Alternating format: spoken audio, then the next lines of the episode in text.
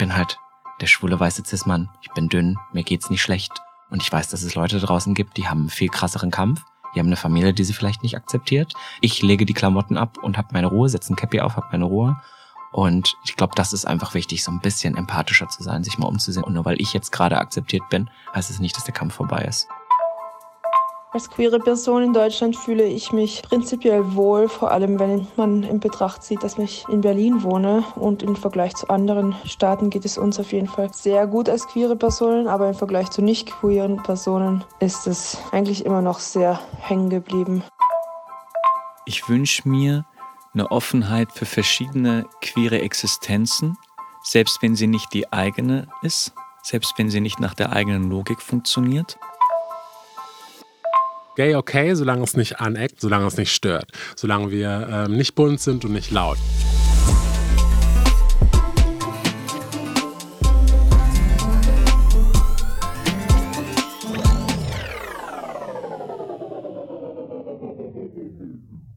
Hallo, schön, dass ihr zur vierten Folge von Say My Name eingeschaltet habt, dem Podcast zu Macht und Empowerment. Mein Name ist Nile. In dieser Episode schauen wir uns unter anderem an, warum zwei Frauen sich in Deutschland eigentlich noch immer nicht in der Öffentlichkeit küssen können, ohne doof angeschaut zu werden, obwohl die Regenbogenflagge doch mittlerweile an gefühlt jeder Schaufensterscheibe klebt. Es geht um Queerfeindlichkeit und Rainbow-Washing, darum, was es bedeutet, als queerer Mensch in Deutschland zu leben und warum es das alle angeht. Dazu eine Sache kurz vorab. Ich werde in dieser Folge die Begriffe queer und LGBTIQ verwenden. Die bedeuten nicht das Gleiche. LGBTIQ das steht für lesbisch, gay, also schwul, bisexuell, trans, inter und queer plus.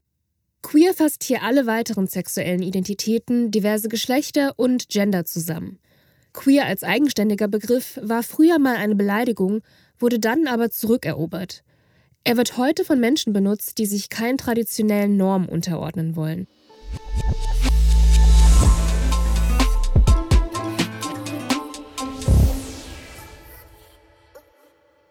Der Status quo. Der Bundestag hat mit großer Mehrheit die sogenannte Ehe für alle verabschiedet. Gleichgeschlechtliche Paare können nun standesamtlich heiraten und Kinder adoptieren.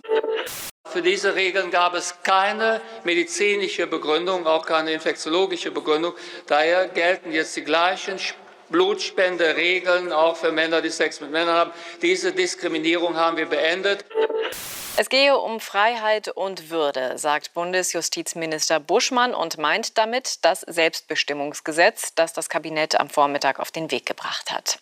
Demnach soll künftig jeder Mensch in Deutschland sein Geschlecht und seinen Vornamen in einem einfachen Verfahren beim Standesamt festlegen können. Das Gesetz richtet sich an trans, intergeschlechtliche und nicht-binäre Menschen.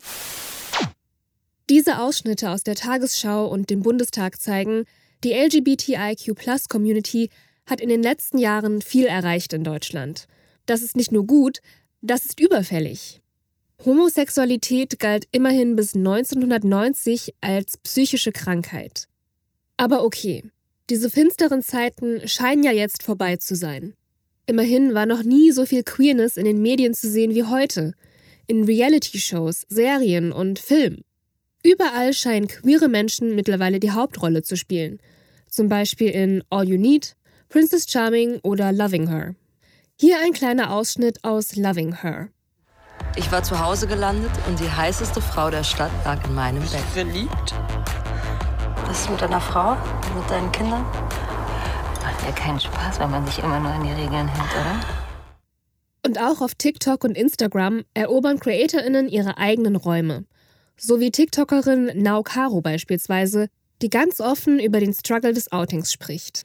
Eine Sache, über die niemand redet, ist, dass man, wenn man sich einmal geoutet hat, sich für immer weiterhin outen muss. Aber hey, da räumt Transfrau Kim Petras einen Grammy ab, dort hakelt es Oscars für lesbisch-schwule Stories und ja, auch die queeren Romcoms sind langsam auf dem Vormarsch. Schaut euch einfach nur mal auf den Streaming-Plattformen um. Stichwort Sex Education. Fazit, ist doch alles super jetzt. Na, also wenn alles gut ist, dann war's das wohl jetzt mit dieser Folge. Ich bin Nile für Say My Name, dem Podcast zu Macht und Empowerment. Die zunehmende Gewalt gegen die queere Community äh, macht mir Angst. Die macht mir wirklich Angst. So Angst, dass wir tatsächlich auch schon überlegt haben, wohin würden wir auswandern, wenn in Deutschland äh, das System kippt. Ich bin nicht binär, BIPOC und trans und ich fühle mich in Deutschland zunehmend unsicherer. Ich und viele meiner Freundinnen haben Erfahrungen mit Anfeindung und Gewalt gemacht, zum Beispiel Beleidigungen in der S-Bahn oder körperliche Übergriffe. Also das gerade, das sind Sprachnachrichten aus der Say My Name Community. Leute, die uns konkret erzählen, was sie so erleben, was sie denken, fühlen und was ihnen im Alltag passiert. Klar, ihr habt euch vielleicht schon gedacht, es ist noch lange nicht Schluss. Im Gegenteil. Es ist Zeit für Facts. Sobald es nämlich um Filme und Popkultur geht, dann klatschen viele Beifall für LGBTIQ. Sobald Menschen aber im echten Leben selbstbestimmt und sicher leben wollen, sieht es plötzlich ganz anders aus. Ihnen begegnen Hass und Gewalt.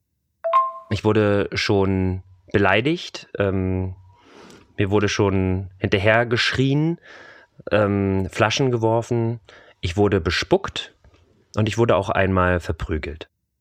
Einzelfall leider nicht. Über 1400 LGBTIQ feindliche Vorfälle wurden allein 2022 in Deutschland registriert. Das heißt, hier wurden Menschen wegen ihrer sexuellen Orientierung oder geschlechtsbezogenen Diversität bedroht und angegriffen. Und diese Hasskriminalität hat in den letzten Jahren leider massiv zugenommen. Gleichzeitig lassen sich queere Menschen nicht mehr aus der Öffentlichkeit drängen. Sie demonstrieren, sie sind sichtbar, hörbar, in Social-Media-Feeds, Talkshows und in Podcasts. Und gesetzlich scheint sich die Situation ja auch zu verbessern. Wie also passt das zusammen? Wir versuchen es mal mit einer Erklärung und fangen dafür mit einem eigentlich voll schönen Symbol an, der Regenbogenflagge. Die Regenbogenflagge hast du bestimmt schon mal gesehen. Rot steht für das Leben, orange für das Heilen, gelb für die Sonne, grün für die Natur, blau für die Harmonie und lila für die Seele. Diese steht also für die LGBT-Plus-Community. Die ist euch 100 Pro schon mal begegnet, zum Beispiel als Sticker an Türen und Fenstern von queeren Locations. Die Regenbogenflagge dient dabei als eine Art Zeichen, um zu zeigen, hier seid ihr safe, hier seid ihr willkommen, respektiert und anerkannt. Sie steht also für was Gutes, und auch für Fortschritt.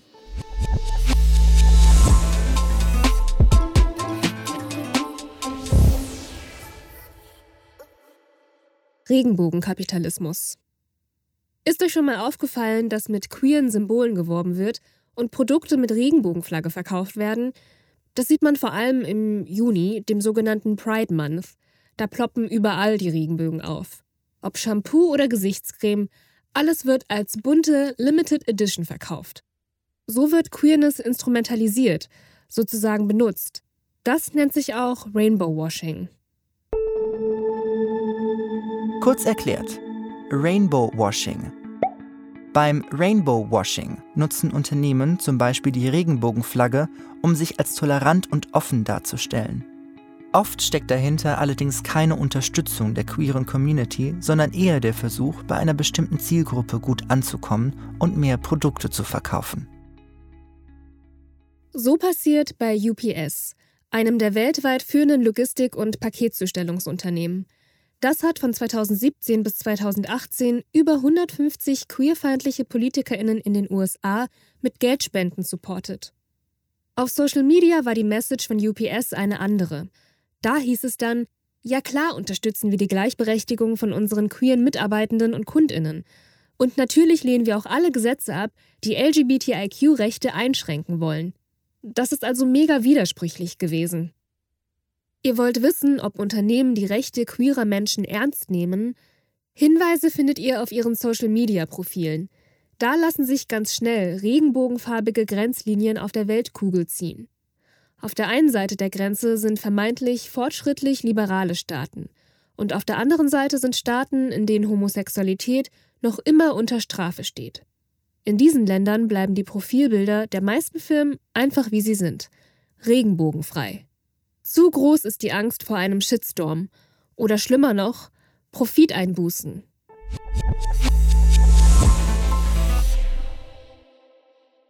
Okay, Heißt das jetzt, dass Rainbow Washing ausschließlich negativ ist?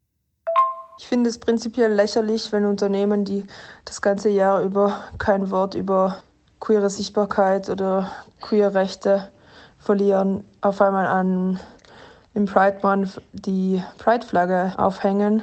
Aber es ist immer noch besser, trendmäßig gesehen zu werden, als gar nicht gesehen zu werden wenn Firmen äh, zum Pride Month dann ähm, ihre Logos auf Regenbogenflagge umstellen, dann hat es natürlich auch den positiven Nebeneffekt, dass vielleicht Menschen, die mit, mit den Themen nicht in Berührung kommen, denken, oh, guck mal, ähm, Automarke XY hat auch nichts gegen queere Menschen, findet queere Menschen auch cool. Äh, vielleicht sollten wir auch mal überlegen, dass die gar nicht so schlecht sind. Das ist Dominique Jaleux. Er ist Podcaster, bekannt für Barbecue der Black Brown Queere Podcast und Voice Versa bei Deutschlandfunk Kultur. Und er sieht auch positive Nebeneffekte von Rainbow Washing. Wenn wir nochmal über Medien sprechen möchten, die ähm, sich ja in den letzten Jahren verändert haben. Ähm, auch da kommen immer mehr ähm, queere Menschen zu Wort, kommen auch jetzt, heute auch immer mehr nicht weiße queere Menschen zu Wort.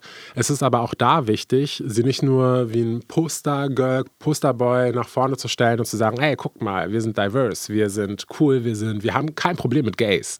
Es ist äh, wichtig, dass diese Menschen eben wirklich auch ähm, in die Strukturen hineingelassen werden, dass sie fair bezahlt werden, dass sie ähm, gestalterisch mitwirken können und dass ihre Stimme hörbar gemacht wird und ihre Erfahrungen. Was Dominik hier anspricht, ist ein enorm wichtiger Punkt, wenn wir über Queerness sprechen. Nämlich, dass es eben um mehr geht als nur Sichtbarkeit. Bei politischen Entscheidungen und auch auf dem Arbeitsmarkt. 2023 zum Beispiel. Da gab es eine repräsentative YouGov-Umfrage unter Menschen aus dem LGBTIQ-Spektrum.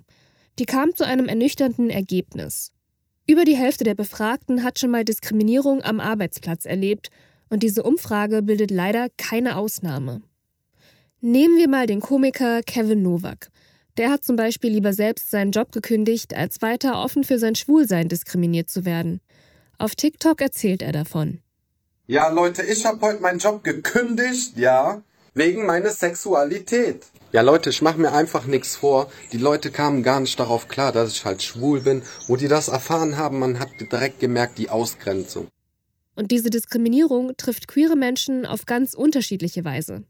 Erst recht, wenn noch weitere Faktoren eine Rolle spielen, wie zum Beispiel die Hautfarbe oder die geschlechtsbezogene Diversität. Ihr merkt, auch hier gilt es wieder intersektional zu denken, also Mehrfachdiskriminierung auf dem Schirm zu haben. Was genau es mit diesem Begriff auf sich hat, das haben wir in Folge 1 besprochen. Hört auch gerne mal da rein. Diskriminierung gegen LGBTIQ beginnt und endet aber nicht am Arbeitsplatz. Sie ist allgegenwärtig. Wenn du als schwuler Mann bei der Kontrolle am Flughafen plötzlich nicht neben deinem Ehegatten stehen darfst, weil eure Ehe im Zielland nicht anerkannt wird. Oder wenn ihr als lesbisches Paar nach der Wohnungsbesichtigung eine Absage bekommt, mit der Begründung, die Nachbarschaft stehe für angeblich traditionelle Werte. Ich habe ab und zu das Gefühl, dass lesbischen Frauen nicht so viel Ernsthaftigkeit und Beachtung geschenkt wird wie schwulen Männern. Beziehungen, in denen Männer nicht vorkommen, werden oft abgewertet, oft unterbewusst. Lesbische Beziehungen gelten in der heteronormativen Gesellschaft zum Beispiel als weniger legitim als der Klassiker Mann-Frau. So nach dem Motto, wie? Die brauchen keinen Kerl, um glücklich zu sein, daran ist doch irgendwas faul. Oder sie werden komplett übersexualisiert. Also zwei Frauen im Bett, hot. Was dazu führen kann, dass sich lesbische Frauen nicht wohlfühlen, ihre Sexualität in der Öffentlichkeit zu zeigen. Die Konsequenz? Ein Rückzug ins Private. Da ich in Berlin lebe, habe ich das Gefühl, dass äh, es sehr viel Sichtbarkeit für den lesbischen Raum gibt Allerdings, wenn ich nach Süddeutschland gehe, wo ich auch herkomme, dann sieht man davon gar nichts. Das passiert dann ganz, ganz selten, dass man mal ähm, in der kleinen Stadt queere Couples sieht. Dieses Gefühl, seine Liebe als lesbische Frau ständig erklären oder verheimlichen zu müssen, thematisiert Sängerin Wilhelmine in ihrem Song Meine Liebe. Immer nur küssen, wenn keiner guckt. Hab mich gefragt, ist an mir irgendwas verkehrt? und ist es all die Tränen wert? Stell mir vor, dass die Welt verrückt und dass man sich Frau sich aussuchen kann, wessen Herz man begehrt. Ich verliebe mich viel zu gern, um mich dafür zu erklären, wie es ist für mich mit einer Frau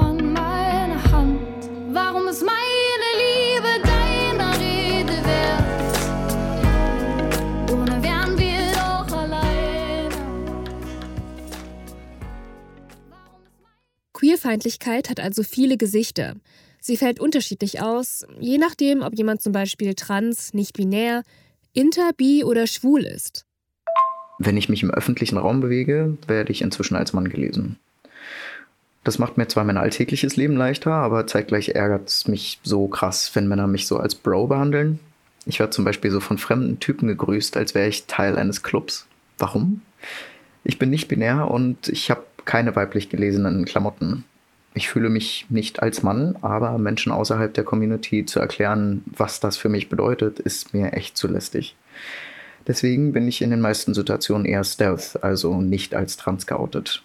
Es wäre so cool, wenn es einfach kein Thema wäre und ich mir keine Sorgen darum machen müsste, ob mir durch das Outing Nachteile entstehen. Ja, es gibt Menschen, die den klischeehaften Geschlechter- und Rollenbildern von Mann und Frau komplett entsprechen und auch entsprechen wollen. Mann trägt Hose, Frau trägt Rock. Und das ist total okay, wenn die Leute damit happy sind. Es geht ja schließlich darum, dass alle alles können dürfen. Und so gibt es eben auch Menschen, die sich als nicht binär identifizieren, die sagen, Röcke für alle. Oder Interpersonen, die Körper haben, die weder männlich noch weiblich sind. Sie sind geschlechtsbezogen divers. Personen, die weder ausschließlich als männlich noch weiblich identifiziert werden, sind eine Herausforderung für das binäre Geschlechtersystem. Und das irritiert natürlich wahnsinnig viele Menschen. Gruselig wird es, wenn dieses Herausfordern des binären Geschlechtersystems zum Problem oder gar zur Bedrohung erklärt wird.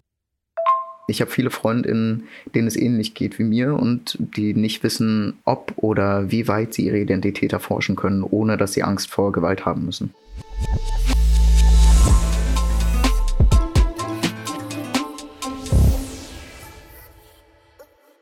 Die Guten versus die Bösen. Die Bewegung geht zu weit in Teilen mit ihren Forderungen. Das sagt ein Aktivist selbst. Unser Land ist bedroht von einer linksgrün woken Schickeria, die unser Land zu einer Transgender-Republik umerziehen will.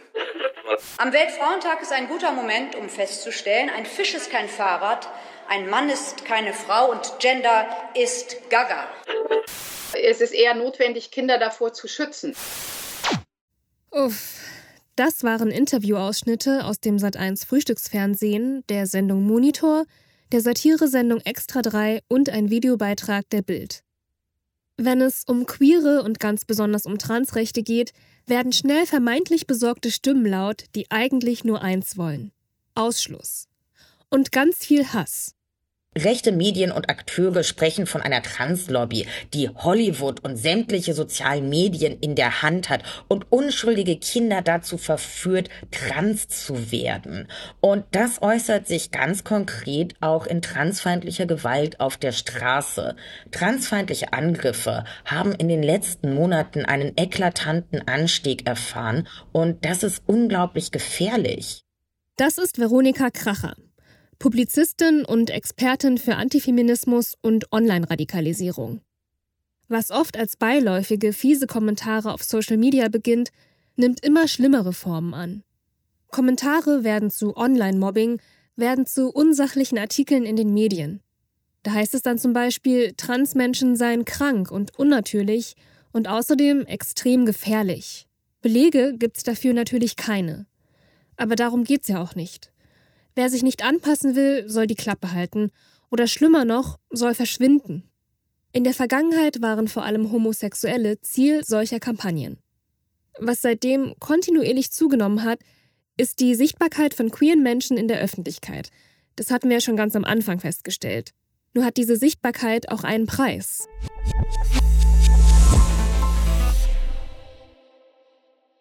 Auch in queeren Räumen ist eine Sichtbarkeit nach wie vor männlich, weiß und cisgeschlechtlich. Das ändert sich zum Glück langsam, aber trotz allem, der weiße, normschöne Cis-Mann ist dann auch nach wie vor die Figur, an die man denkt, wenn man homosexuell hört. Gerade transgeschlechtliche und nicht-binäre oder agender-Personen fallen aus dieser Sichtbarkeit sehr häufig heraus. Und wenn sie dann auch in queeren Räumen für dieselbe kämpfen, wird das stellenweise sogar als störend empfunden.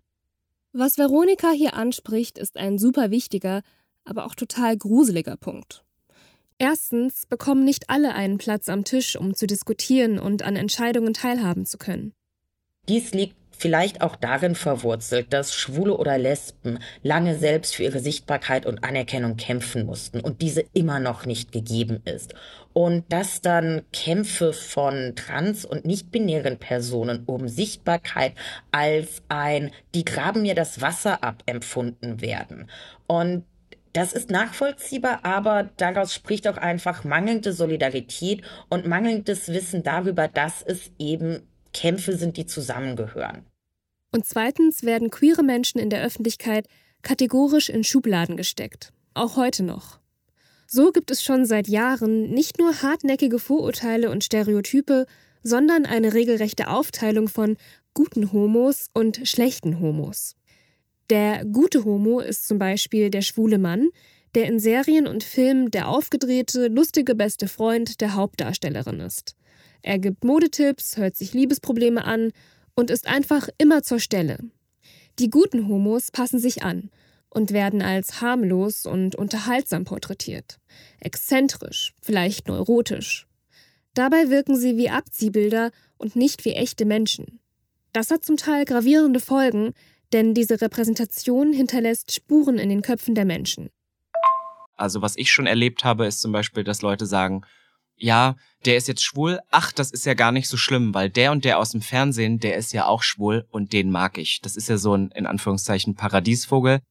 Und da kommen die schlechten Homos ins Spiel. Wie zum Beispiel der ältere Lederdaddy, der sexpositiv ist und für den Kink ganz natürlich zum Selbstverständnis dazugehört. Er gilt für viele als too much. Aber auch er verdient Respekt.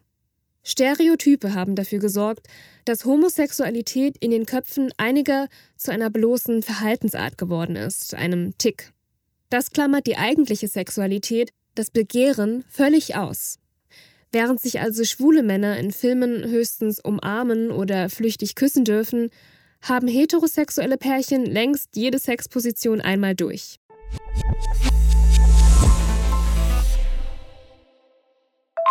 Gibt diese Leute, die aus der eigenen Community kommen und sich selber so ein bisschen davon abgrenzen, die sagen, ich bin nicht so, ich bin ganz normativ lebend. Und das ist für viele Leute im Mainstream, für viele konservative Leute so gefundenes Fressen, weil die sagen, ha, schau mal, ihr akzeptiert euch selbst nicht, warum sollte ich das dann tun? Und ich finde das ähm, problematisch, weil man muss weitergehen. Warum denken diese Leute denn so? Warum sind die Leute so? Und die sind ja auch nur ähm, konditioniert durch ihre Sozialisierung. Die sagen ja auch nur das, wie sie, wie sie aufgewachsen sind oder weil sie es halt nicht besser wissen. Und ich glaube, das Problem, warum Leute so ticken, ist, dass die Gesellschaft uns immer noch zeigt, hey, vielleicht ist es in einigen Teilen oder in einigen Bubbles okay, queer zu sein, aber es wäre immer noch besser, wenn du es nicht wärst oder wenn man es dir gar nicht anmerkt. Ich persönlich möchte keinen heteronormativen Standards entsprechen. Je älter ich werde, desto mehr habe ich das Gefühl, ich kann das auch gar nicht. Wenn ich an ein erfülltes Leben denke, gehört für mich kein Nachwuchs oder eine Hochzeit dazu. Der Begriff queer wird ja auch häufig im Gegensatz zu schwul oder lesbisch benutzt, um das subversive Potenzial eines Lebens außerhalb von Hetero- und Cis-Normativität zu beschreiben. Es ist verständlich, äh, sich Geschlechterverhältnissen anpassen zu wollen, vor allem um Diskriminierung, Unterdrückung, Gewalt und so weiter zu entgehen. Aber dies ändert nichts daran, dass es diese Verhältnisse sind, die kritisiert und überwunden werden müssen, dass jeder Mensch sich frei und so wie er, sie oder they möchte, entfalten kann. Wenn dem queeren Widerstand Radikalität unterstellt wird, vor allem medial, dann ist das eine anerzogene Reaktion, eine heteronormative Reaktion. Dann können wir uns fragen, warum reagieren viele so extrem, wenn es darum geht, Gleichbehandlung einzufordern? Was ist zum Beispiel radikal daran, wenn Transmenschen die gleichen Rechte zugestanden werden wie Cis-Menschen? Oder braucht eine Gesellschaft vielleicht eine gewisse Menge an Radikalität, um notwendige Veränderungen voranzutreiben? Wenn wir uns zum Beispiel den Kampf anschauen, den Schwule und Lesben in den 80er und 90er Jahren gekämpft haben, als HIV gewütet hat. Es waren hauptsächlich Homosexuelle, die krank wurden und an AIDS starben. Regierungen weltweit sahen diesem Sterben lange Zeit tatenlos zu.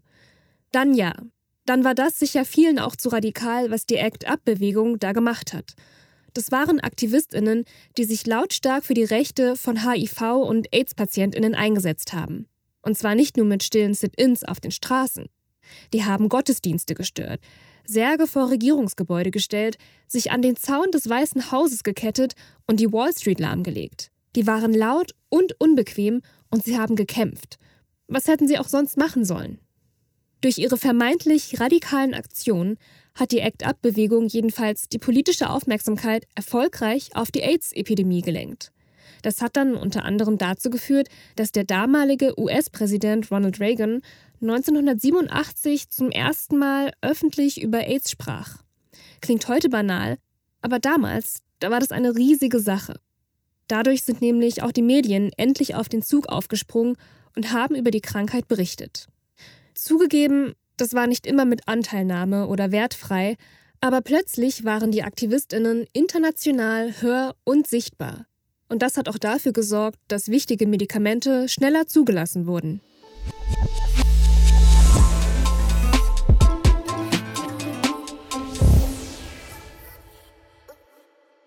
Der Kampf geht weiter. Lasst mich das Wichtigste von dem, was wir gerade gehört haben, nochmal schnell recappen. Debatten um queere und Transrechte werden oft durch unsachliche und respektlose Kommentare getrübt. Es wird dabei über queere Personen verhandelt, nicht mit. Die Geschichte zeigt, dass der Kampf für gleiche Rechte auch von LGBTIQ-feindlichen Kampagnen begleitet wird, aber auch, dass sich Widerstand lohnt. Nun, es beginnt mit Zuhören und Lernen, und zwar von den Erfahrungen queerer Menschen – sich zu informieren und bewusst gegen stereotypes Denken und diskriminierende Sprache vorzugehen, ist ein erster wesentlicher Schritt. Es geht aber auch darum, Bündnisse zu schmieden und sich solidarisch zu zeigen. Nicht nur in den sozialen Medien, sondern auch im Offline-Leben, bei der Arbeit, in der Schule, im persönlichen Umfeld.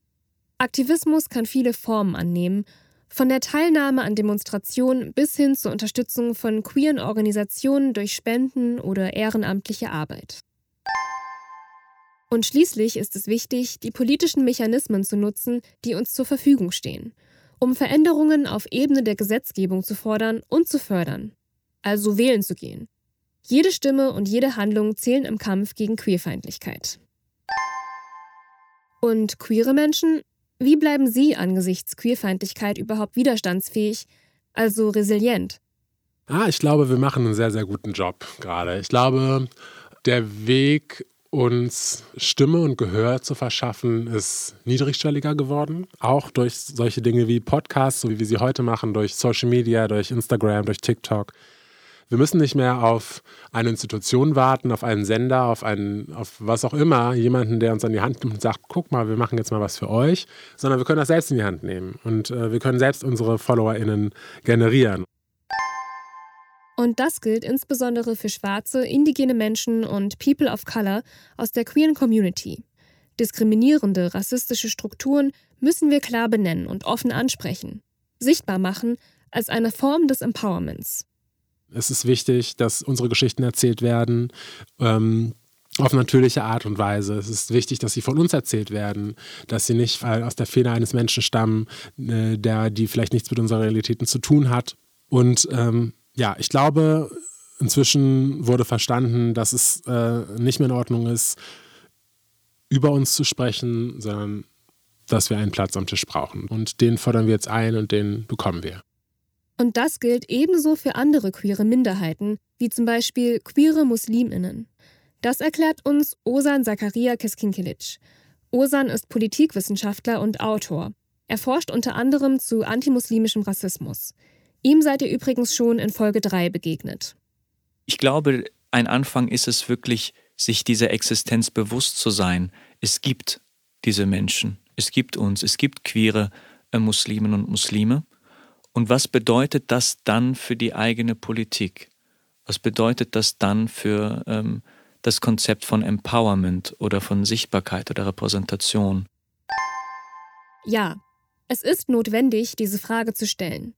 Denn es geht darum, wie wir sicherstellen können, dass jede und jeder Einzelne gesehen, gehört und wertgeschätzt wird, unabhängig von sexuellem Begehren, Geschlechtsidentität oder eben Glauben. Nur so können wir überhaupt erst versuchen, die Barrieren einzureißen. Barrieren, die durch patriarchale, kapitalistische und misogyne Strukturen zwischen cis-heterosexuellen und allen anderen Menschen errichtet wurden. Ich wünsche mir mehr Akzeptanz und Bildung unter der cis-heteronormativen Gesellschaft. Es wäre super, wenn zum Beispiel in der Schule offen über Trans-Themen oder queere Sex Education gesprochen wird. Außerdem wäre es cool, wenn andere Menschen versuchen zu verstehen, wie viel Kraft es kostet, als Transperson einfach nur zu existieren, geschweige denn eine Transition zu machen. Und ja, vielleicht klingt es im ersten Moment ein wenig naiv, aber auch träumen hilft. Also das an eine Utopie glauben, dass etwas Besseres möglich ist. Es ist wichtig, sich eine Welt vorstellen zu können, in der Queerness normal und in der Diskriminierung nur noch eine dunkle Erinnerung ist, etwas, das wir gemeinsam überwunden haben. Wir sprechen ganz oft so von Utopien oder Visionen oder sowas. Ich habe den Eindruck, die sind da, die existieren. Die Zukunft ist für mich schon da. Wir müssen die nur noch mal erkennen, stärken, anerkennen und sehen, um mit ihr gehen zu können.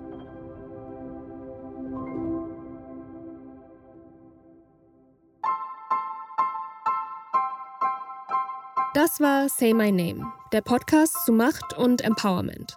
Ich bin Nile. Mit dabei in dieser Folge waren Dominik Jalö, Robin Solf, Osan Zakaria Keskinkilic und Veronika Kracher.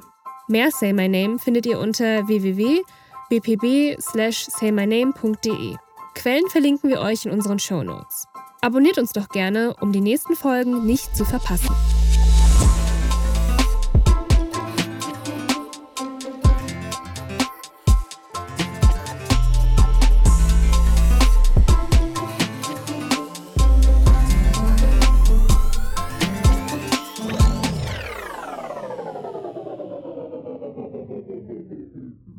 Say My Name ist ein Podcast der Kooperative Berlin im Auftrag der Bundeszentrale für politische Bildung. Moderation Nile. Redaktionsleitung Katharina Kunert. Redaktion und Skript Katharina Kunert, Alexander Winter, Katharina Graf. Redaktionsassistenz Malika Schuh.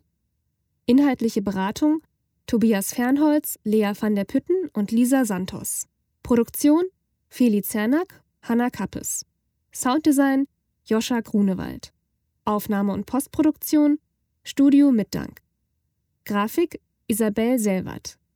Wir bedanken uns herzlich bei allen mitwirkenden Protagonistinnen und Expertinnen.